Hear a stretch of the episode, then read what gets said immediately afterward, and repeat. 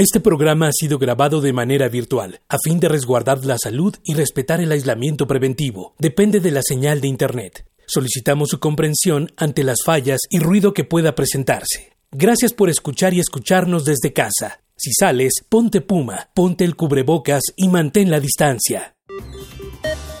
Escuchar y escucharnos. Construyendo, igualdad. Bienvenidas y bienvenidos. Esto es Escuchar y Escucharnos. Y este es justamente el último programa de nuestra sexta temporada. Llegamos al programa número 15 en una temporada muy especial que comenzamos sin saber todo lo que se nos venía encima este año, en todos los sentidos, como humanidad sobre todo. Esta temporada que se hizo en pandemia, que se hizo en encierro, que unos días pudimos ir a grabar con todas las medidas de distanciamiento y seguridad, pero después que tuvimos que optar por el Zoom. Entonces es una temporada muy distinta, así como somos todas y todos muy distintos después de lo que está sucediendo en el mundo entero. Y pues este último programa se llama 60 razones académicas y ahora verán por qué. Tenemos hoy dos invitadas muy especiales que ya han estado aquí con nosotras y que siempre es un gusto recibir. Está con nosotros la doctora Marta Lamas y está también la doctora Hortensia Moreno. ¿Cómo están? Las Hola, Bienvenidas. Hola, Amalia. En esta modalidad, con todos los ruidos de fondo y todas las, las visitas en nuestra casa, que quedarán grabadas aquí. Bueno, vamos a empezar. Les voy a pedir que se presenten. Marta, ¿quieres hablarnos un poco de ti? Bueno, pues yo soy feminista, soy antropóloga, ahora estoy en el Centro de Investigaciones de Estudio de Género como investigadora, pero mi entrada a la academia ha sido muy reciente. Yo fui fósil en la Escuela de Antropología muchos años y me recibí ya a los 65 años y luego hice un doctorado y antes de entrar a la academia me dediqué así tiempo completo al activismo y pues mi activismo feminista tuvo como dos vertientes, ¿no? Una muy, muy práctica en el sentido de cambiar la ley del aborto en la Ciudad de México. Y la otra pues más en el terreno intelectual que fue la creación de una revista feminista, un journal académico que tuvimos la dicha Hortensia Moreno y yo de ser absolutamente libres para publicar todo lo que nos gustaba, lo que considerábamos que era importante. Y durante 25 años estuvimos en ese proyecto juntas y después Hortensia se lo llevó a la UNAM y ahora que habla Hortensia. Hortensia Moreno. Bueno, yo soy escritora, ahora ya no se me olvidó, soy feminista, trabajo en el Centro de Investigaciones y Estudios de Género, yo creo que mi profesión es editora, me he dedicado toda la vida, mi vida laboral a hacer libros y a hacer revistas. Y pues una de las grandes aventuras editoriales en que me embarqué hace 30 años es la revista de Debate Feminista con, con Marta Lamas. Y pues bueno, para entrar en el tema, ¿qué les parece si escuchamos la introducción que nos prepararon? 30 años de la revista Debate Feminista.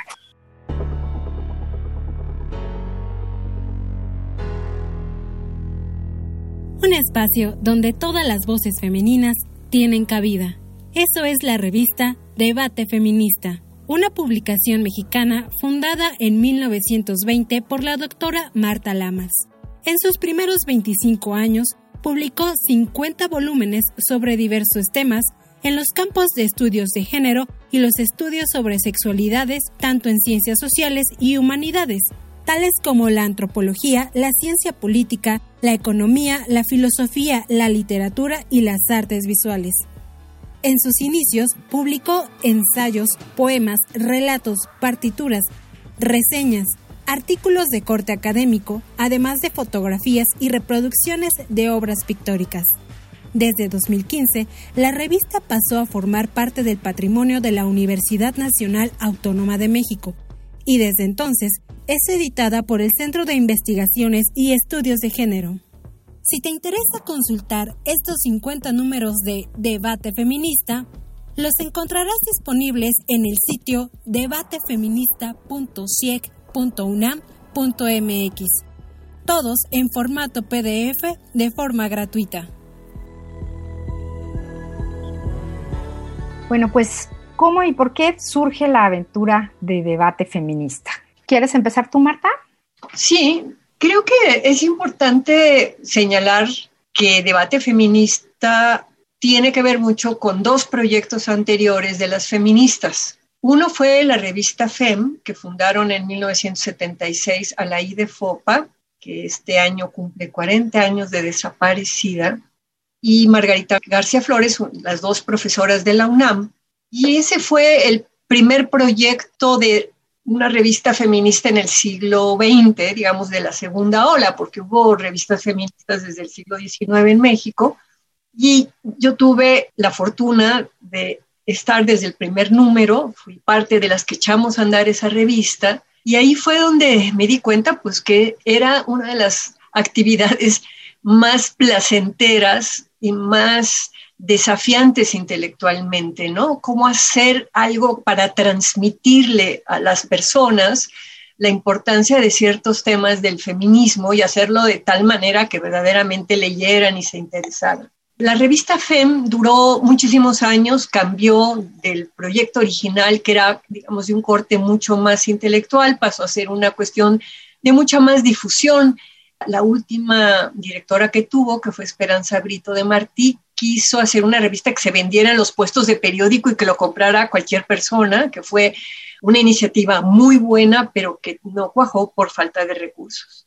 Después vino otra iniciativa que fue hacer en el periódico La Jornada un suplemento feminista. Y bueno, ahí ya Hortensia y yo, junto con un grupo de amigas y académicas como Teresita de Bardevieri, como Gabriela Cano, como otras, estuvimos trabajando en ese proyecto, pero nos encontramos con que las propias periodistas de la jornada pues querían un suplemento de mujeres y nosotras queríamos un suplemento feminista, en donde también escribieran hombres, y, pudiéramos discutir de política feminista con quien tuviera eso en la cabeza y no un tema de un suplemento de mujeres.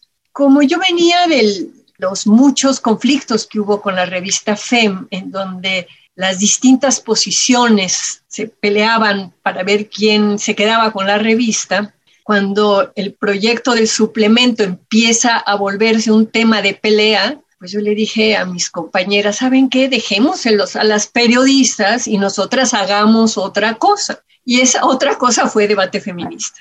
Y ahí fue donde Hortensia y yo nos dimos vuelo de decir, bueno, ¿cómo imaginamos una revista feminista, ¿no? Que se nos antoje. Y entonces se nos antojó hacer un ladrillo feminista.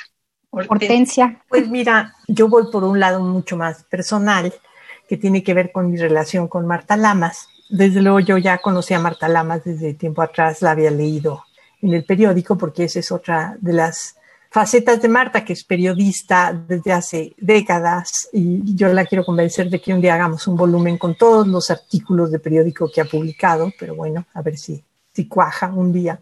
En todo caso, yo la conocía, ella no me conocía a mí, hasta que un día que ella estaba en Europa y fue a visitar a una amiga suya a Stuttgart, ¿verdad? A Alemania, nuestra mutua amiga Silvia a la torre, Marta entró en contacto con un texto mío. Yo le acababa de mandar a Silvia la copia de mi primera novela, que en aquella época todavía se escribía en máquina de escribir y hacías copias al carbón. Y yo de, esa, de ese mecanuscrito hice dos copias al carbón y una la mandé a Europa por correo. Estoy hablando de 1984-85. La novela se publicó en 85, Marta regresó a México en 86 y resulta que en esa visita que hizo ella en Alemania, Silvia le dio a leer la novela y Marta dijo, quiero trabajar con esta mujer. Y me contactó en el 86 para trabajar conmigo y yo entré en una colaboración con Marta que creo que todavía sigue, no con la misma intensidad, por supuesto, pero que pues ya ahorita tiene que son 35 años de antigüedad y que ha sido una de las asociaciones delictuosas más, más eh, importantes de mi vida. Entonces, bueno, en esa relación primero trabajamos con un grupo de investigación que eh, estaba, donde estaba Leticia Cufré, ¿te acuerdas, Marta? Estaban un grupo de psicoanalistas argentinos que estaban trabajando con la gente de Nicaragua. Y bueno, incluso hicimos un viaje a Nicaragua, tratamos de hacer un libro sobre esa experiencia, al fin no cuajó, en fin. Y yo seguía trabajando con Marta. Yo no sabía nada de nada del mundo, yo estaba pues en otro planeta, siempre vivo como en un planeta diferente que el resto de la humanidad. Pero Marta me jalaba prácticamente a todos sus proyectos y cuando planeamos lo de doble jornada, pues yo estuve presente en todo la planeación, fui a las reuniones, fuimos al periódico y luego de repente un día pues nos dijeron que ya no íbamos a estar en, en doble jornada, nos fuimos y pensamos pues vamos a hacer nuestra propia revista. Y de ahí es de donde salió la, la revista Debate Feminista, ahí empezamos a hacerla juntas y la empezamos a hacer juntas ya no en una empresa, ya no en, un periódico, sino en la sala de la casa donde vivía Marta Lamas, que es una casita chiquitita que está en Callejón Corregidora. Y allí en la sala, en el comedor, en la recámara, allí leíamos pruebas, escogíamos los materiales, revisábamos galeras y pues ahí empezó todo. Eso queríamos saber, queríamos saber cómo se sentían ustedes en un inicio que era esto artesanal. Y bueno, está cumpliendo 30 años, pero cuando cumplió 20 años, editaron ustedes un disco con un cuadernillo maravilloso y de ahí elegimos nuestra propuesta musical para el día de hoy. De Liliana Felipe elegimos Mala, que además quiero decirles que es una canción muy favorita mía. Entonces, Liliana Felipe, compositora, pianista y cantante nacionalizada mexicana de origen argentino. Una maravilla para mí, Liliana Felipe. Vamos a escuchar Mala.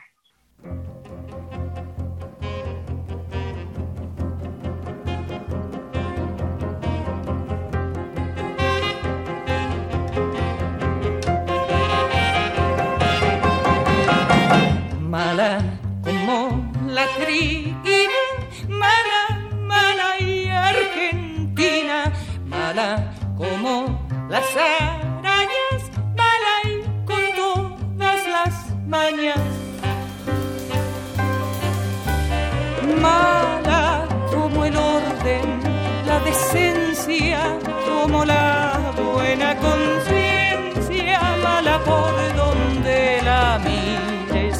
mala como... Mala como las arañas, mala y con todas las mañas, mala como el orden, la decencia, como la buena conciencia, mala por donde la miren, mala como una endodoncia, mala por naturaleza, de los pies a la cabeza, mala, mala, mala, pero qué bonita, chingao. Qué bonita, como todas las mujeres y como debate feminista en sus 30 años. ¿Y de dónde vino el nombre? ¿Cómo fue que eligieron y qué quiere decir para ustedes el nombre de debate feminista? Básicamente era que hay un debate feminista en el mundo y que nosotras queríamos dar cuenta de ese debate feminista. Una línea importante de la revista fue hacer traducciones, traer artículos que ya habían sido publicados en francés, en alemán, en otras partes, ¿no? Y que se conocieran en México y que eso pudiera provocar un debate entre las feministas de México pero hubo mucha discusión, o sea, en el inicio, en el arranque, convocamos a muchas mujeres, a muchas feministas. Me acuerdo de una reunión en que estábamos allí, en la casa de Marta, así sentadas en, sillas como en filitas. Y entonces decíamos, pues, ¿cómo se va a llamar? Y había quien decía, pues vamos a ponerle el viejerío. No, vamos a ponerle Argüende. No, vamos a ponerle debate feminista. Debate feminista fue el, el único título en que logramos un consenso pero nos gustaba mucho Argüende. Y entonces Argüende se quedó para una sección, que fue la sección que llenaron desde el primer número hasta el último Liliana Felipe y Jesús Rodríguez, que era la sección menos seria, menos cuadrada, menos rolluda, como dice Marta. Más argüendera. Era argüendera. Entonces allí publicábamos los trabajos de, de Jesús, ¿no? Inclusive publicamos sus guiones de sus obras teatrales y siempre publicamos una canción de Liliana Felipe con su partitura. Entonces, qué bueno que elegimos a Liliana Felipe. Muy bien. ¿Y cómo impacta debate feminista en el movimiento feminista nacional? ¿Cómo se posiciona? Yo creo que en el movimiento no impactó mucho impactó en la academia, impactó a las feministas que leían, porque sí era un ladrillo, y sí se volvió un punto de referencia en América Latina para el sector de feministas que estaban en la academia o que eran intelectuales. Pero la revista que yo dijera movimiento feminista no, no había condiciones en ese momento, pues, no había internet además, ¿no? Hortensia en esa época. Entonces digo, era Hortensia no cuenta, pero no solamente hacíamos la revista corrigiendo galeras en la casa, luego había que cargarlas a la imprenta y luego ir a las librerías a repartir las revistas, o sea, esa parte artesanal, ¿no? Al principio, y el que no lleváramos posibilidad de conectarnos virtualmente, sí acotó, digamos, ¿no? Entonces sí, había una demanda por la revista. Yo viajaba mucho y entonces iba a Buenos Aires o iba a Santiago del Chile y con la maleta llena de debates y volaban. Pero ¿cuántos debates te pueden caber en una maleta? 20 debates, ¿no? 50 debates y así como un máximo, que no creo que nunca lleve esa cantidad. Y yo no creo que en el movimiento feminista se leyera, ¿no? Todos los grupos, las ONGs, las que hacen trabajo de base, con campesinas, con indígenas, las sindicalistas, algunas mujeres políticas sí las leían, pero era la intelectualidad y también la leían muchos hombres intelectuales, o sea, nuestro público era un público intelectual básicamente.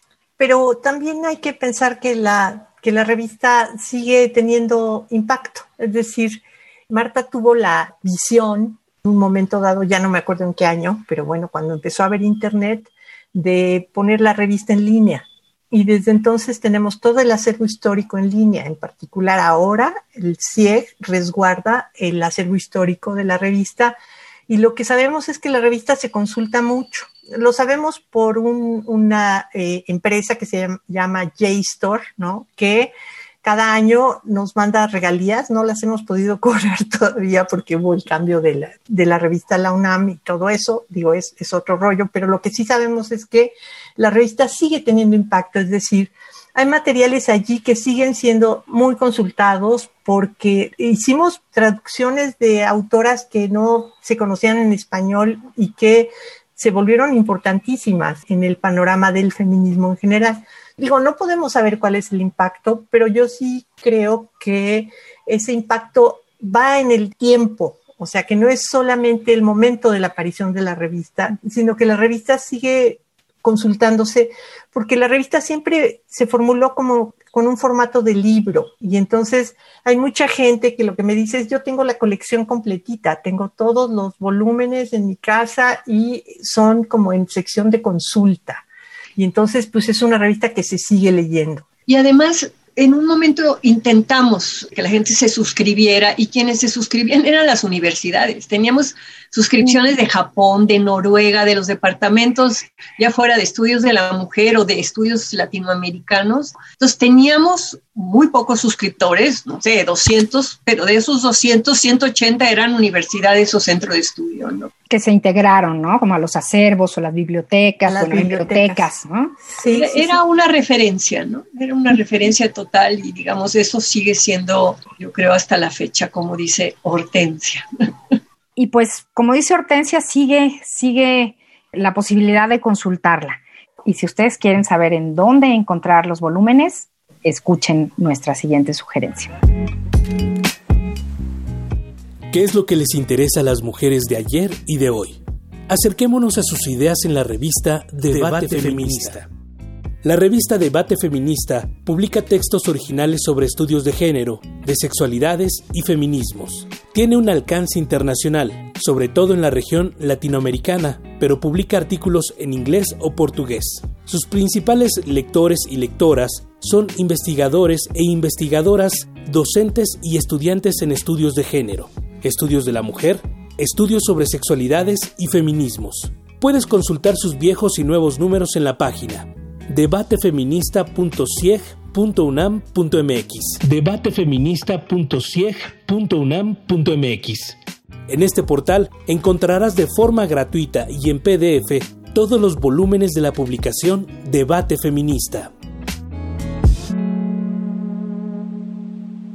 Bueno, pues a partir del 2015, justamente la revista es editada desde el CIEG, ¿no? Ya, ya escuchamos que se puede consultar en el acervo. Pero a partir de ese momento, ¿algo cambió en la revista? ¿Esto la hizo diferente? Y de ser así. Sí, muy diferente. Completamente. ¿Qué pasó? Mira, ¿Qué pasó con el blog? Originalmente era una revista que un grupo de locas hacíamos y poníamos lo que se nos ocurría. Entonces poníamos de repente artículos que podían tener 50 cuartillas, o sea, llegamos a tener números de la revista de 480 páginas, ¿no? Que eran unos libros gordotes, ¿no? Porque pensábamos que con el tema que estábamos trabajando era indispensable que entraran esos bodoques de artículos. Poníamos cosas divertidas, poníamos peladeces, poníamos fotos, poníamos cosas de arte, o sea, nos hicimos lo que, lo que quisimos, porque nosotras no teníamos que responderle a ninguna institución. En el momento en que Hortensia tiene la gran idea de no dejar morir esa revista, porque cuando cumplimos los 50 años yo dije, bueno, yo ya llegué hasta aquí, pues esto se acabó, y Hortensia decide revivir a la criatura y llevársela a la UNAM. Y la UNAM tiene reglas, entonces, bueno, Hortensia, tú cuenta esa parte de cuando te llevaste, aparte de todos los burocratismos y las cosas jurídicas para poder pasar a algo que durante 25 años había sido una locura y volverlo una revista académica, que eso es otra cosa que un journal intelectual. También quiero decir que eso de hacer lo que se nos pegaba la gana era vivir realmente en locura. Mira, por ejemplo, publicábamos cosas sin pedirle permiso a nadie, lo cual ahora va a demostrar ser un lío porque pues ahorita tenemos que empezar como a pedir permisos para que todas estas cosas que tienen propiedad intelectual puedan estar en línea y entonces un día vamos a hacer eso de ir, a rastrear y buscar los permisos de todo. Pero bueno, entonces publicábamos cosas y acá yo te cuento una anécdota que es que un día vimos un artículo muy bonito firmado por una señora, María Teresa Priego, y dijimos, ay, está bien padre, vamos a publicarlo.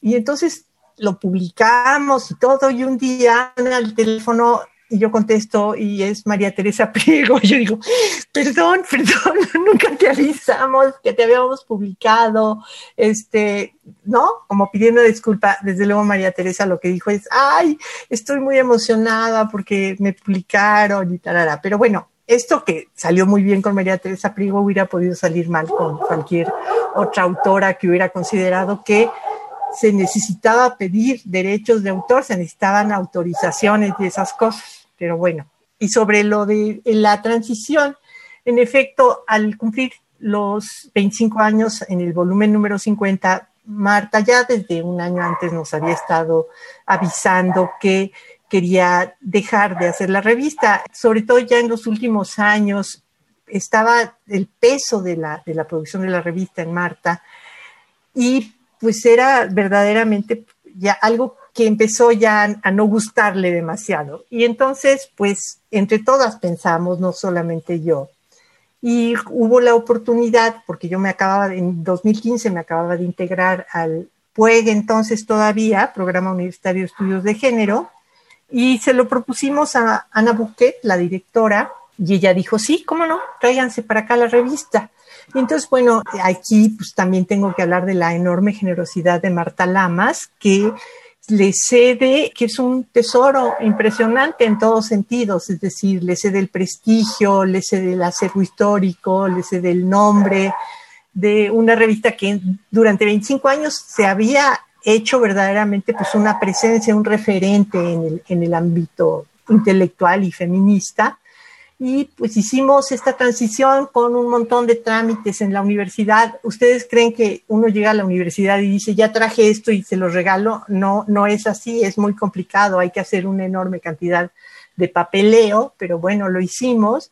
Y la condición de la transición era que la revista se transformara en una revista de corte académico, es decir, una revista que ahora para publicar cualquier cosa en debate feminista en la, en la parte de, de la revista impresa, hace falta pasar por un comité editorial que aprueba los textos y luego después tiene que irse a dictamen doble ciego. Dos personas tienen que dictaminar el texto y decir si funciona desde el punto de vista académico, es decir, si está bien armado conceptual, metodológicamente, si tiene un aparato teórico suficiente, etcétera. O sea, cosas que son ya muy técnicas, muy complicadas y que, bueno, en lo que se ha convertido realmente pues, el lenguaje de la academia, el lenguaje científico. Entonces perdió la enorme frescura que tenían los ladrillos, en donde podías encontrarte un poema, un cuento, una reflexión, eh, un comentario de cualquier tipo de libro, cosas que simple y sencillamente publicábamos porque nos gustaban. Y ahora lo que hemos tratado de hacer es recuperar esa riqueza en una sección que se llama Debates en Paralelo, pero que esa sección solamente tiene su existencia en línea. Yo digo solamente porque sigo atada a la idea de que para que algo exista tiene que estar impreso en papel. En realidad, imprimimos ya muy poquitos volúmenes. Antes imprimíamos mil, a veces algunas ediciones las hicimos de dos mil. Solamente agotamos unos poquitos de los volúmenes, otros se nos quedaron montones de libros que nunca se vendieron, pero ahora ya nada más estamos editando menos de 100 ejemplares en papel y el resto de la revista donde existe es en línea. Entonces lo que queremos ahora es darle impulso a la sección de debates en paralelo para recuperar esta posibilidad de publicar cosas raras. Entonces ahora en debates en paralelo publicamos cómics, publicamos reportajes, publicamos series de fotografías, es decir, eh, tratamos de que esa riqueza que tenía la revista pues quede por lo menos eh, copiada un poquito en la página del CIE. Pues muchísimas gracias a ambas por compartirnos un pedacito de historia, porque indudablemente la revista Debate Feminista es un referente, ya nos lo dijeron ustedes, no solo en nuestro país, sino también en el mundo. Un placer tenerlas aquí y un placer que nos hayan acompañado en este último programa de nuestra temporada. Pues muchas, gracias. a Radio UNAM y a ti, Amalia. Gracias, Amalia, gracias por... Muchas gracias. La doctora Marta Lamas y la doctora Hortensia Moreno estuvieron hoy con nosotros. Y pues bueno, nos despedimos, eh, todo el equipo de escuchar y escucharnos, les abrazamos de todo corazón. Sabemos que todavía estamos en, en tiempos difíciles en todos los sentidos. Esperemos se encuentren bien, sanos, sanas y también esperemos que nos escuchemos próximamente. Esperemos una siguiente temporada. Y recuerden, la construcción de la igualdad depende de todas y de todos y se da todos los días en todos los espacios.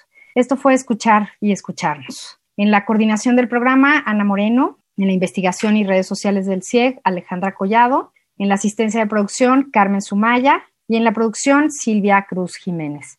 Me despido, soy María Amalia Fernández. Radio UNAM y el Centro de Investigaciones y Estudios de Género presentaron Escuchar y escucharnos. Construyendo, igualdad.